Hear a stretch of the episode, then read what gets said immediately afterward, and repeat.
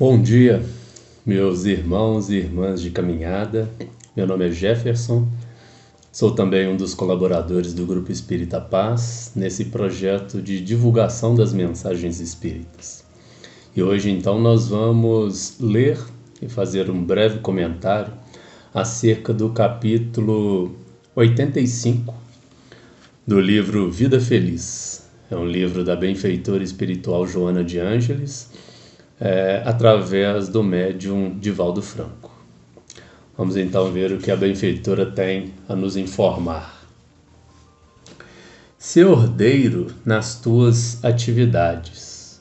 Então ela já nos pede inicialmente que tenhamos cuidado com as nossas atividades, seja, sejamos organizados, né, harmoniosos com as nossas atividades.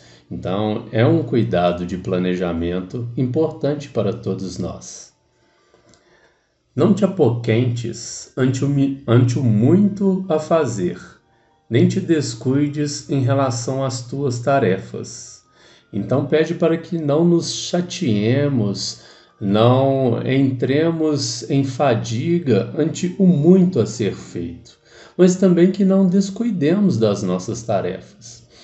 Às vezes nós imaginamos e ficamos presos nos grandes ideais, nas grandes obras, aquilo que consideramos grandes obras, porque é uma interpretação nossa.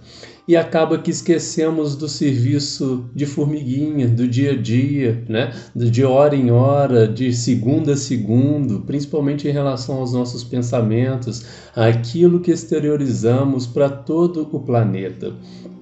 Então nós temos que preocupar com isso. E ela diz: não te apoquentes com o muito a ser feito. Temos muito ainda a caminhar, mas precisamos desse passo a passo. A evolução não dá saltos, como nos diz os Espíritos. À medida que o tempo te permita, vai realizando cada uma delas até que as concluas todas essa ideia de espíritos imortais tem que habitar em nós. Não no sentido de estacionarmos e ah, vamos deixar para a próxima oportunidade. Não, não é nesse sentido. Mas é no sentido que sim, temos muito a fazer, mas temos a eternidade pela frente. Então, à medida que o tempo nos permite que vamos criando, construindo essa condição de servir, vamos fazendo pouco a pouco a nossa tarefa, aqui, até que consigamos concluir todas elas. Então é importante a gente pensar em tudo isso, né? Essa ordem, esse planejamento das nossas tarefas. Não podemos deixar ao acaso, deixar como diz a música, né?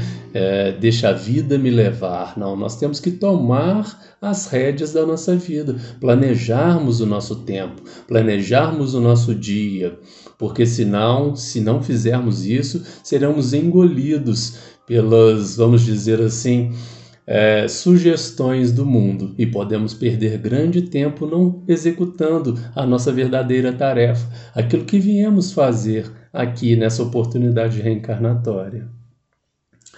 Um homem disciplinado é um tesouro. Quem sabe desincumbir-se dos serviços monótonos e constantes pode empreender grandes realizações com a certeza do êxito.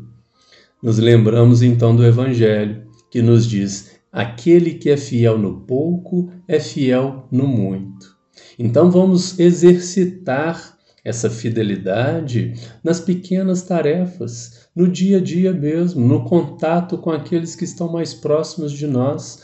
Então vamos fazendo pouco a pouco, desincumbindo-nos dos serviços monótonos e constantes, aquele do dia a dia, Vamos fazer bem feito esse serviço, vamos fazer de coração aberto, vamos fazer com responsabilidade, que assim que nós estivermos acostumados, né, condicionados a executarmos essas tarefas, as outras virão, mas é necessário primeiro executá-las. Agir com ordem e ter consciência de que a vida é uma ação que não cessa significa um avanço, um avançado passo no caminho da evolução. Então, esse planejamento é importantíssimo, como a benfeitora nos deixa muito claro aqui. Lembrando que as esferas espirituais não existe esse apagar incêndio. Né? Essa questão de fazer no improviso é nossa. As equipes espirituais né, superiores que estão coordenando o orbe, não existe esse improviso. Eles são ordenados, eles são é, organizados.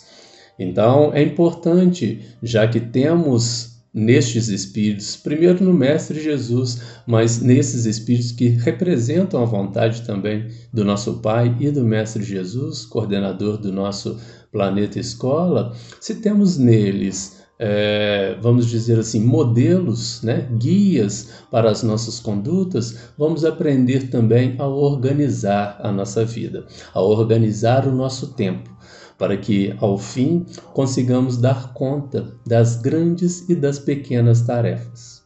Meus amigos, fico aqui então. Um grande abraço a todos vocês, paz e bem, e até uma nova oportunidade. Um grande abraço.